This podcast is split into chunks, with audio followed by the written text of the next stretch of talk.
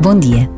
Perante uma atitude que nos surpreende, temos sempre a possibilidade de a ignorar ou, pelo contrário, de a relevar, dando-lhe tempo do nosso tempo. E se a atitude nos surpreende pela negativa, esta opção é fundamental. Devemos ignorar o que nos incomoda ou refletir e agir em conformidade.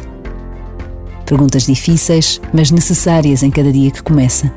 Porque todos os dias podemos e devemos tomar opções, seguir caminhos. Por vezes, basta a pausa de um minuto para termos consciência da presença de Deus no mundo. Uma presença que também acontece nas decisões que tomamos, nas palavras que dizemos ou calamos.